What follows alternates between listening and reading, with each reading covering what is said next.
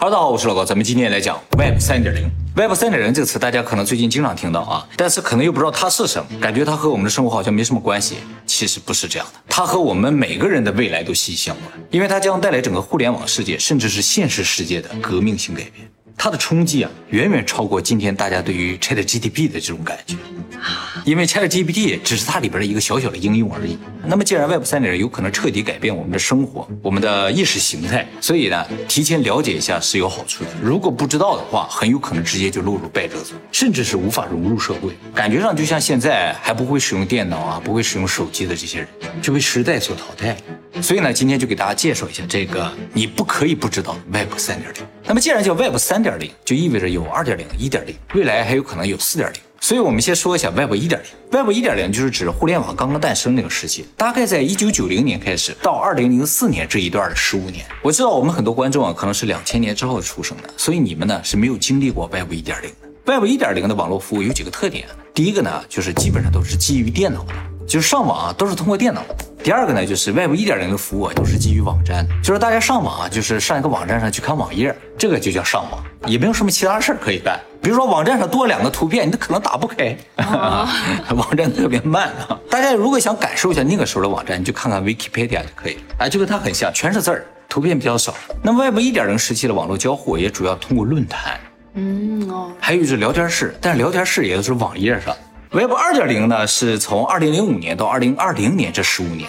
其实大家现在平常使用的所有网络服务啊，基本上都是 Web 二点零服务。比如说谷歌、亚马逊、微软这些云服务啊。那么我们前两天这样 ChatGPT 啊，它不是 Web 二点零，它是 Web 三点零的，因为它是 AI 的，AI 都是 Web 三点零的，而云服务都是 Web 二点零。Web 一点零是基于服务器的，我刚不说网站吗？哎，就是服务器是一点零的，云是二点零的，AI 是三点零。那么大家常用的 Web 二点零服务呢，还包括 Meta 的 Facebook、Instagram，还有呢就是推特、微信、微博、Line、YouTube、Netflix，还有大家平时玩的网游等等吧，我就不一一列举了，这些都是 Web 二点零。所以 Web 二点零服务实际上充斥着我们生活的每一个角落。Web 二点零服务最大的特点呢，就是它是中心化的。我刚才说这些服务啊，都是由几个大公司为大家提供的，比如说微软、谷歌、亚马逊，其实还有苹果。苹果是提供 Web 二点零设备的，就是 iPhone。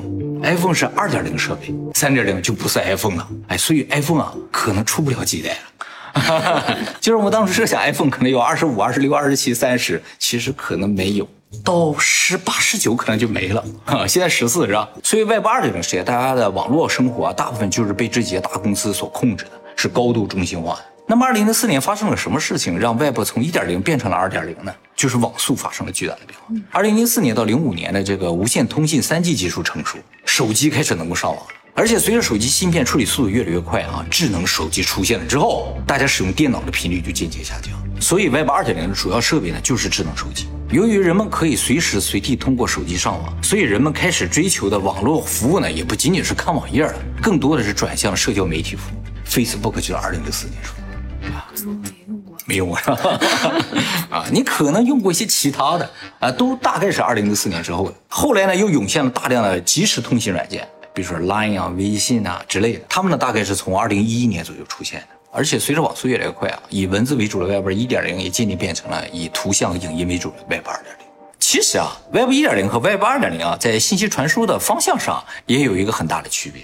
Web 一点零啊，获取信息的方向是单方向的，就是有人把一些知识或者一些内容放到网站上，我们搜来自己看。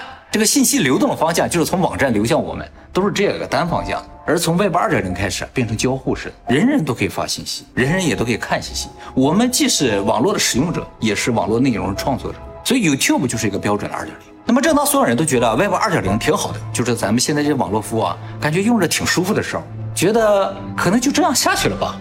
突然之间，Web 三点零来了。Web 三点零是从二零二一年开始的啊，所以我们现在正处在 Web 三点零的萌芽期。那么 Web 三点零服务是什么呢？就是元宇宙、虚拟货币、岛、DeFi、ChatGPT 这些啊。当然不光这些了，还有很多，未来也出来更多。那么 Web 三点零和二点零的区别呢，有几个？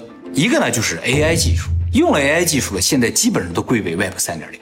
还有一个非常核心的区别呢，就是从 Web 三点零开始啊，所有的服务都变成去中心化。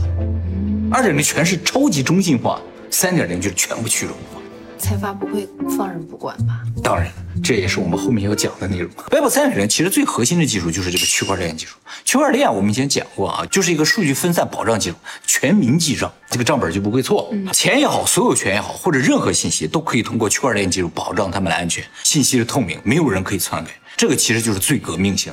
什么叫去中心化？这个很多人无法理解啊。打个比方，就是一直以来我们的财产也好，我们的证件，其实都是由国家和企业来为我们保管的。你可能会觉得我的房产证在我手里，好像是在自己保管，但其实不是，你那个是一个抄本，哎，真正的原本在国家房产局放着。也就是说，你这个丢了没关系，他可以再发一个给你，但他那个丢了。你这就不好使了，懂了吗？钱也是一样的，除了你兜里自己的纸钞之外，存在银行里的那都是个数，就在你手机上显示多少都没用。他那边改了，你这边就得变；他那没了，你这就没有了。你显示再多数都没有。是的，呃，就这个意思啊。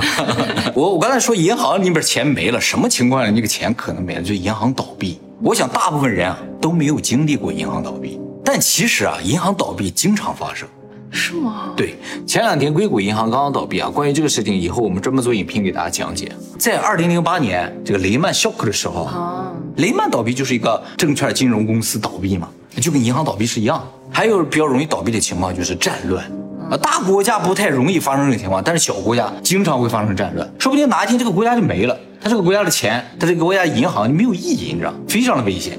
所以你的财产、你的钱、你的房产证保存在国家，感觉上是挺安全的，实质上没那么安全。都花了最安全啊？那那倒不是了。这个安全不安全，表面上感觉只是说啊少了钱，这个钱没了之类，它会影响大家一生的。你一辈子挣的钱一下就没了，那个时候你沮丧、无奈都没用了。而去中心化技术就是为了解决这个问题，你的所有财产都以数字的形式保存在网络上，永远不会消失，也没有人可以篡改它。除非你把密码给别人，或者你的密码被别人偷走，这个区块链的保障力度比任何国家和组织都要强大。而且因为有了区块链技术，我们才第一次能够在互联网上进行一对一的价值交换。在 Web 二这个时代，我们通过社交媒体只能交换信息，不能交换价值。就是我想给你打钱了，我打不了，怎么办呢？我就得用银行的软件，或者用一个第三方金融软件，通过它给你打钱。所以银行其实，在 Web 二点零服务当中，相当于一个中介。去中心啊，也包括去中介。Web 三点零技术呢，就把这个中介去掉了，咱们俩直接就可以打钱了。这样的话，手续费更低，没有这个人帮你干活，手续费更低，速度更快，更安全。那中介业怎么办呀？哎。他们理论上在 Web 三点零时代就是不需要，所有都是直接沟通。按理来说，咱们俩沟通，就咱们俩都坐在这儿就沟通就好了呗，我给你钱就完了呗。按理来说是这样，但是明明我们坐在一起，偏偏要通过银行打一下钱，这不很奇怪吗？因为你要是直接买家和卖家会有很多纠纷，没有第三方担保。对，他不交给你房租，你怎么办？对，这就是为什么 Web 二点零时代不能直接交换价值的原因，非常的危险。而 Web 三点零技术就保障了这个安全。那他不给我房租，我怎么办？他不可能不给你房租，他自动就打过去了，从他账就划走了。Web 三点零，那现在也是有一个第三方的公司让他自动划走？不是，Web 三点零就是由这个网络保证这个钱一定会划走，网络保证了，没有人可以篡改这个，就是你们俩之间的一个智能合约。这个合约不是由第三方来保证，不是由中介来保证，也不是由任何强力机关保证，是由网络的技术来保证，保证他的钱定点就会划到你的账户上，不会错。他没钱了吗？他没钱就不划了，你就不用租给他了，就这么简单。那你像有的人他就不交房租，出不去那个，你不都没有办法吗？对，现在是这样的。Web 三点零不能够完全解决你现实的问题，但是 Web 三点零成熟了之后，Web 二点零不存在了之后，你就只能通过它来解决。Web 三点零啊，现在其实有很多的问题，一会儿我们会讲到啊。我现在只讲它的好处，它的目的啊，它为什么要存在？但是你要知道，Web 三点零是方向，它是不可改变的。根本上，你要是不接受，就是败者组，结束是吧？区块链技术呢，就是说让大家不通过中介这个银行直接打钱，实现价值的交换啊。所以 Web 三点零出现之后啊，大家一下子就听到了一堆可能平时没怎么听过的词儿，比如说道、DeFi。就是这俩没听过是吧？FT 虚拟货币都听过了是吧？啊，这些词儿啊都是现实中存在服务的 Web 三点零版，就是所谓的去中心化版。比如说这个岛哈，岛是什么？就是去中心化的公司。现实世界有公司吧？这公司基本上都不是去中心化的，都是比如说由最上面的一个社长来管理的，而岛没有人管理。这个公司的股东呢，大家之间也不需要认识，只要各自出钱呢，就可以建一个公司。比如说做一个投资公司，投资什么，这个大家一起决定，谁出钱多，谁的决定权就大一点，完全看出钱的比例。这也挺混乱的。不混乱，最后只要过了百分之五十就可以投。你如果不同意这个规则，你就可以退出，你就不投。都是没有问题的，赚的钱呢也会自动按比例分配到所有人的账户里，所以不需要执行速度会不会慢呀？非常快，没有人的参与，速度非常快，也不用去审核法律条文，也不用审核一些会计上的一些手续，没有钱进来了，干活干完活，啪，钱就分开了，完事儿，哎，这个项目就做完了啊。那干得好不好呢？干得好不好决定你赚了多少钱呢？你干的不好就赚不到钱呢。你一点没干的话就全都赔了。现实世界的公司不也是这样吗？那现实公司总是有人在负责呀，有的人出力多呀，有的人是主导啊，有的人是企划之类的。哦，当然了，一个事情里边肯定有出力多、出力少。这个导啊，不是解决这个问题的，它是解决公司运营的问题。其实公司啊做大的时候有很多成本浪费在什么地方了？就是浪费在公司的运营管理上面啊，是谁出多少钱？你出没出这些钱？你的钱到没到账？到账了之后，我们用这些钱去干点什么的时候，又要召开股东大会，把所有股东都叫来，大家举手表决一下。表决的时候还都记录一下，记录备案。说一旦有些股东说他出多少钱，他没出，还得去找他，还甚至打官司。这是公司运营时候会遇到的一些时间、人力成本，这在岛上都没有，因为它是用一个智能系统自动去管理这个公司。管理公司无非就两件事：管理人和管理钱。这都由系统来完成，用 AI 来完成，就该谁干活就谁干活。你没干完的话，你就拿不着钱，你就走人，就这个意思。你干完了，大家都干完了，活干完了，挣到了钱，大家就一起分。而且有这个系统的自动管理之后呢，你也不用担心有人去挪用公款呢，有人这个账算不明白，是吧？有人出尔反尔啊，是吧？他既然点了同意，那这个钱就划走了。肯定不带变的哈，不走法律程序，不走会计程序的话，这公司建立的速度也快，公司运营的成本也会低啊。整个金融呢就容易更活跃一些，就是小公司就很容易建立起来。你现在比如说我想建立一个公司，想创业的话，我想我上哪去找人啊？我上哪去筹钱呢？我上哪去租个场地啊？办公楼啊？这不都得考虑吗？是吧？我们就让他几点上班，几点下班？哎，这个在岛上都不存在。你只要订立好规则，能够符合这些规则的人进来了，这个活就可以干了。比如说我这个活要什么技术，你得写上，不符合这个技术人进不来。我这个活要多少钱，不拿出这些钱的人他进不来。现在也是这种趋势啊，不一定要租场地。对对对，但是现实世界终究会有现实世界的一些障碍，你很多法律程序要走，但是在岛上没有，就用这个智能合约保证了一个公司没有法律保护的情况下也能正常运作起来。我给大家举个例子，方便理解什么是岛啊？就是以前啊开店，这不是谁都可以开。因为你要开个店，就要借钱呢，这个筹集一些资金，然后租房子啊、装修啊、雇人啊、进货啊、销售啊、售后服务啊，你都要管。哎，任何一个环节出了问题，你这个店都是开不起来的。但是现在不一样了，你可能在亚马逊上注册个账号，立刻就可以开店，因为店面、库存呢、销售、客服的问题你不需要考虑了，你只要有货源进货。发货都是亚马逊那帮人帮你发，大部分消耗时间精力的功能都被亚马逊给你解决了，人人就都可以开店。而岛就是干这个的，它的存在就是让人人都可以开公司。哎，你不需要知道什么法律什么，不需要，跟法律没有关系，你只要有个想法就行了。有人赞同你的想法，给你出钱，你公司就开起来。而且通过岛建立起来的公司有一个特点，就是它的运营没有人在运营，所以运营者死掉也没关系。哎，有些公司啊，运营者死掉，这公司就不行了。但是岛不一样，它是系统在运营的。你这个系统只要不死，持有股份的人理论上就是半永久，不停的收钱。所以有很多人愿意去做岛啊，做好了就是半永久收钱的这种东西，被动收入啊。那应该也有赔钱的吧？也有赔钱很快，但是赚钱是慢慢的。其实最明显的一个岛的例子就是比特币，比特币就是一个岛，因为比特币的发行呢就是自动的啊，发行出来的这个比特币会根据它的规则分配给矿工，自动打给他们。没有人处理打给谁多少，也没有人在管理比特币这个系统。中本聪死掉，比特币系统也可以运作。事实上，中本聪现在是死是活我们都不知道，但是他做出来这个系统一直在运作，而且会永久运作下去，永远都不会停止。这就是道。但是我并不知道他当初订立的规则给自己留了多少呀？哎，那这是创立者他应该得到的，他可以给自己留很多。你可以不同意就不做，你不去挖不就完了吗？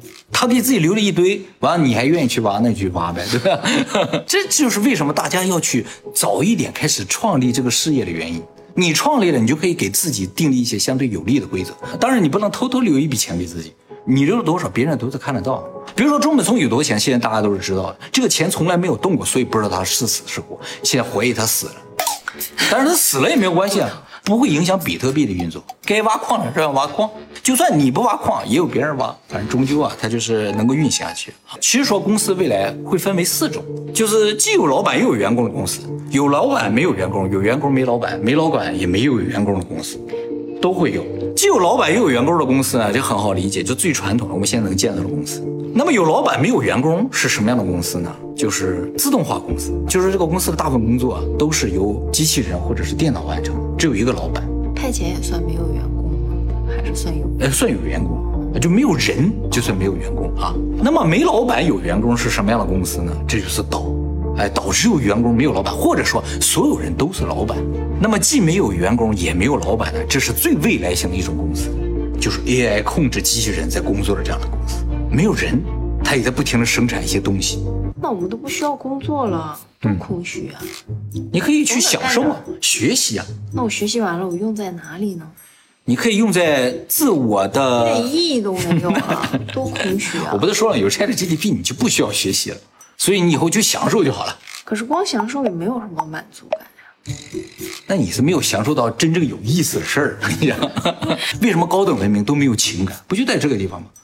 为什么追求四大皆空？你以为四大皆空就是没有感觉，就是不爽吗？那是享受的最高境界，懂吗？四大皆空，没有情感，就是最快乐的时候，懂了吗？我又飘起来了啊！不是说你没有工作了，AI 干活你也该干活干活，只是你没有老板，你有你要做的工作，他有他要做的工作。你现在就没有老板，但是你变得更忙，每天的时间都不够，有没有这个感觉？啊，你不用担心你会很闲，哎，真的哎。啊，以后呢要做的事儿多了，人这一辈子其实要做的事情很多，只是我们没有办法必须舍掉了大部分。不过现在有了 AI，有了 Web 三点零，我们的时间腾出来就可以去做那些我们本应该做的事情。成功的七个习惯怎么说的？人在各个方面都要成功才行，对不对？不光在工作上、生活上、兴趣爱好上。人际关系上，什么地方都要成功，这都是你需要做的事情。AI 只能帮你完成一部分，你自己享受、你自己体会的东西，还得你自己完成。你担心的太多了。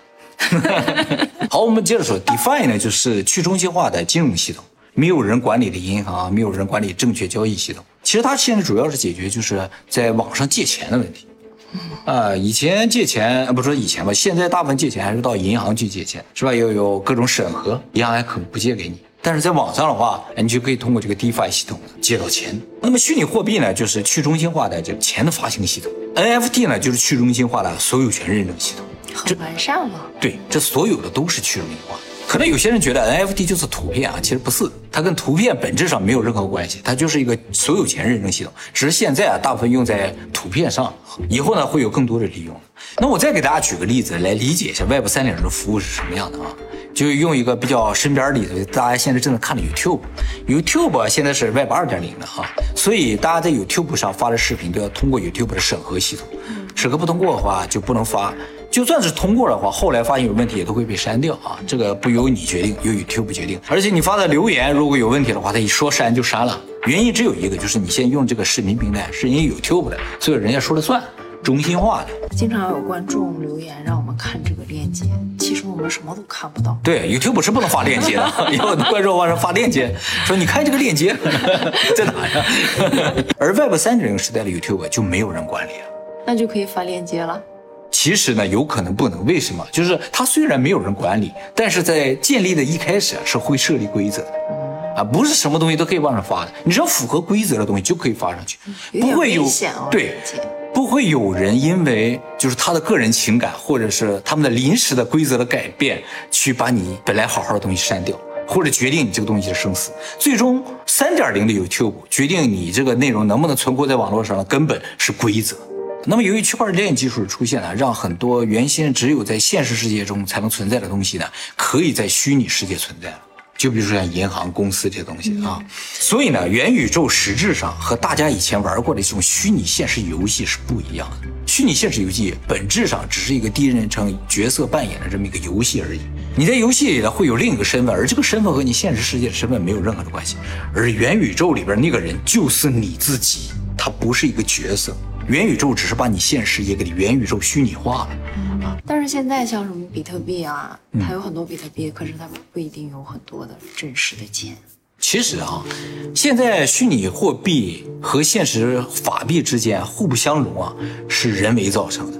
真正的 Web 三点零技术是包括二点零技术的，也就是说，它会间接吞噬二点零，让二点零消失，取代二点零。也就是说，比特币取代法币是一个正常的方向，但是国家不允许它取代，这动了国家的核心利益。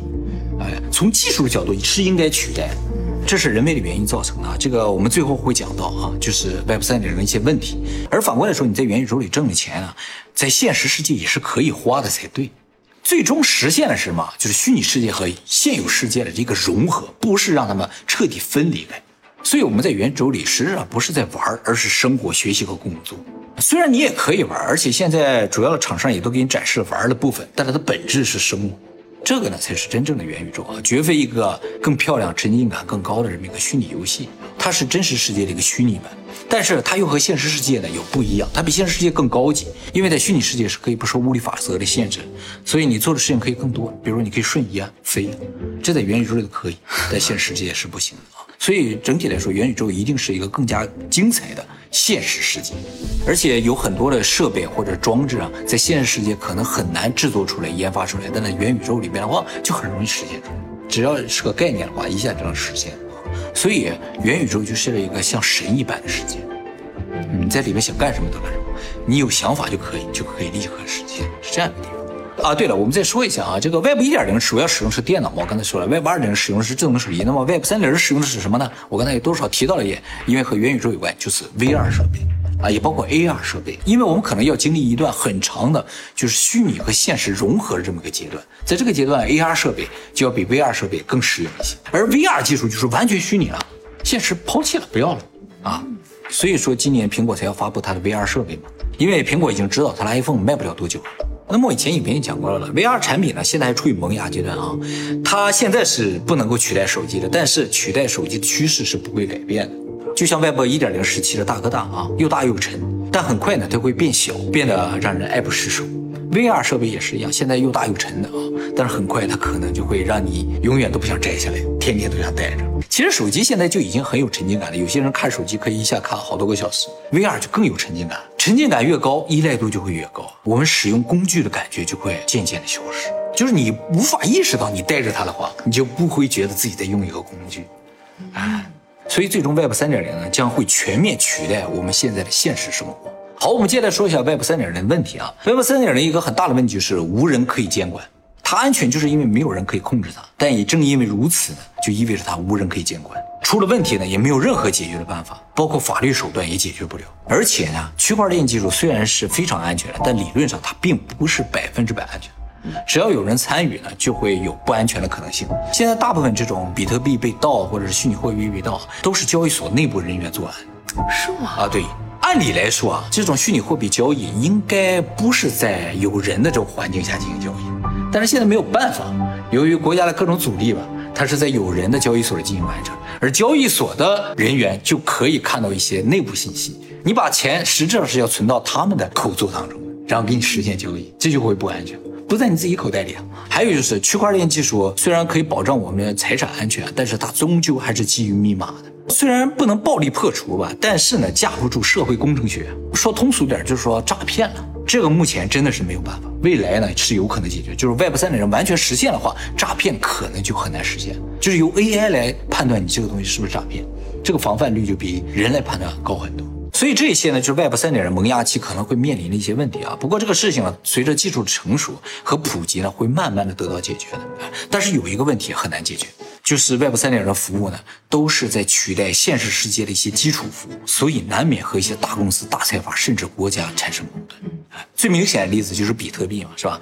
发行货币呢是国家最核心的利益和权利，所以目前大部分国家呢是不承认比特币的货币属性的啊，认为它只是个金融商品。也就是说，国家说了它不是钱啊，它不是钱就无法取代纸币，这个国家就可以接受了。当然，除了货币之外，Web 三点零所有的去中心化的服务都会碰触世界财阀而已。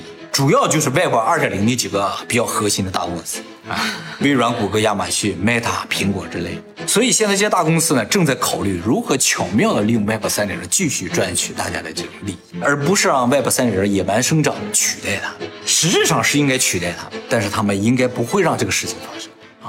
所以未来几年呢，很有可能是 Web 二点零和三点零相互冲击最严重的几年。但最终感觉啊，三点零是一定会到来的，这是无法阻挡的一个趋势啊。就是这些财阀可能不想让这个东西实现，他就不做这个事情。但是普通老百姓会去做这个事情。那统治阶级呢？不光是财阀，统治阶级也是一样。就像比特币当时出来，没有人阻止了是一样的。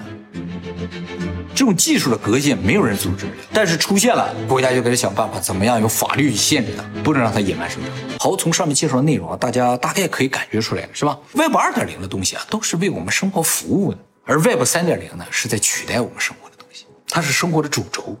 比如说虚拟货币、NFT、DAO、DeFi，这些都是社会运转的主轴啊。大家在 Web 二点零时候使用的各种服务，比如说电子邮件、Line、微信，这些都是辅助大家和家人、朋友进行交流的一种工具而已。你和家人、朋友的关系是建立在现实世界的，这个工具只能辅助你们更好的交流。YouTube、Netflix，它只是娱乐你的生活的，你的生活大部分还是在现实世界。但是 Web 三点零不一样，从三点零开始，网络服务开始成为生活的主导，直接取代你的现有生活。比如说元宇宙，它就是完全替代你真实生活；比如说虚拟货币，它就是为了替代真实货币而产生的东西。那我和家人朋友的关系呢？在 Web 三点零时代，你和朋友、家人的关系将会完全建立在虚拟世界，就是你们在现实世界可能永远不见面。啊，家人可能稍微有点特别了，有血缘关系，但是和朋友、和工作同事可能一辈子都没见过面，你都不知道他是谁，本人是谁了。但是你们可能就在这个虚拟世界工作了一辈子，这就叫 Web 三点零，把我们完全拉入虚拟世界的这么一个工具。所以未来很有可能每天除了吃饭、睡觉、上厕所之外，大部分时间都在虚拟世界。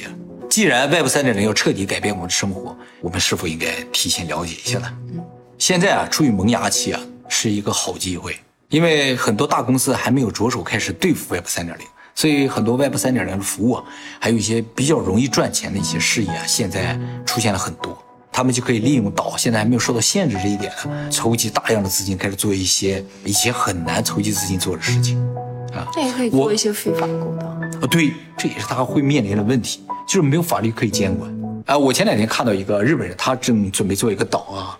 是干什么？就是他想在岛上建立一个 Visa 系统，就是我们现实世界啊有这个信用卡系统嘛。信用卡系统其实很神奇，就是一个 Visa 的卡在哪个国家都能刷，你不觉得这很神奇吗？他就想做一个虚拟世界的这么一个 Visa 系统，就是让各种虚拟货币都可以刷，都可以用。各种虚拟货币。对，现在虚拟货币啊，主流的可能都有上百种，大家现在都是换。就是先换成比特币才能用，换成以太坊才能在那儿用啊，等等。他说做这个系统就不用这样了。他做了这个岛啊，就有一些大财阀出资了，说整个的这估值啊达到五千亿。他是创始人。因为他出的钱比较少，他只分到千分之一的股份。出了多少钱？我也想出点。那已经来不及了，大财阀现在进来已经开始了啊，已经开始了，钱一下子就进去了。虽然他是创始人，但是他也没有办法，资金量不够，你知道 他只出了一个想法。对，但是他说啊，由于这大财阀加入啊，现在虽然是五千亿，上兆的可能性都是有的，所以他是千分之一啊，也不得了啊，以后可能会赚大钱的。而且他说这个钱赚到死，我以后啥都不用干，剩下就收钱就行了，剩下大财阀他们解决就行了。所以大家如果有什么好的想法的话，真有可能会引来这种巨大的投资，这也是很多人可以一夜暴富的机会。这不是赌博，这是靠 idea。一夜暴富不是要四大皆空才是享受啊！我这个境界更高一些，Web 四点零，可能到五点零才是实现。